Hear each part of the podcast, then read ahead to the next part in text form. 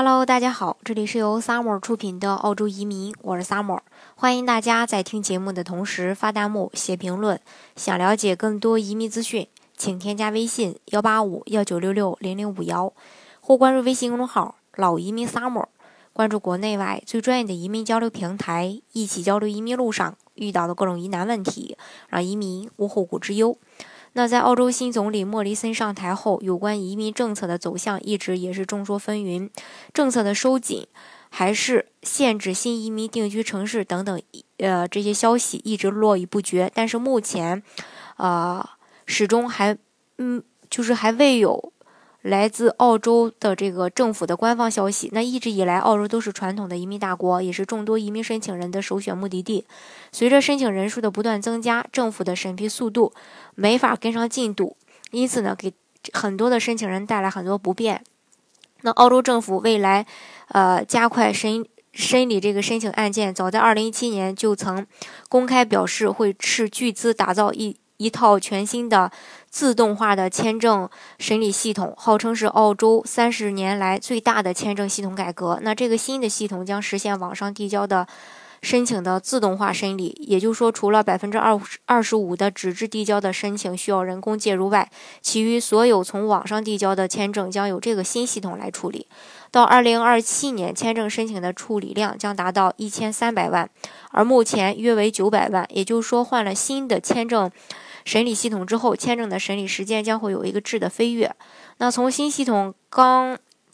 呃，招标建设到现在已经差不多进入尾声。那么，移民审批系统改革后，移民政策会有所改变吗？那对于普遍认为是移民人数过多而导致澳洲人口增长太快的说法，总理莫里森表示，他不认同移民是推动人口增长的因素，而是当地人和临时居民形成的自然增长在推动人口增长。同时，他还认为人口的增长缓慢对经济和社会整体的凝聚力来说都是无益的。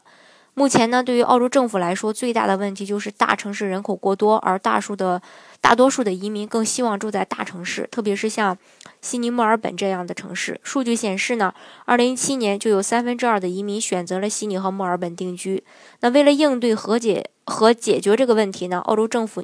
拟出台限制新移民定居偏远地区五年，因此也建议各位申请人不一定要选择悉尼和墨尔本，比如南澳、西澳等等一些城市。审批速度可能会更快。当然，如果说只是考虑大城市定居的申请人，你只能是加快速度，赶在澳洲政府变证之前，尽快的去办理。当然，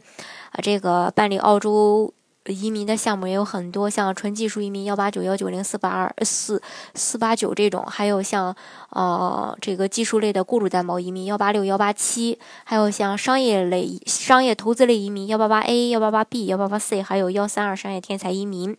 这些呢大家都可以根据自己的啊条件啊来选择适合自己的项目，来拿到澳洲的绿卡。好，今天的节目呢。就给大家分享到这里。如果大家想具体的了解澳洲的移民政策的话，欢迎大家添加我的微信幺八五幺九六六零零五幺，或关注微信公众号“老移民 summer”，关注国内外最专业的移民交流平台，一起交流移民路上遇到的各种疑难问题，让移民无后顾之忧。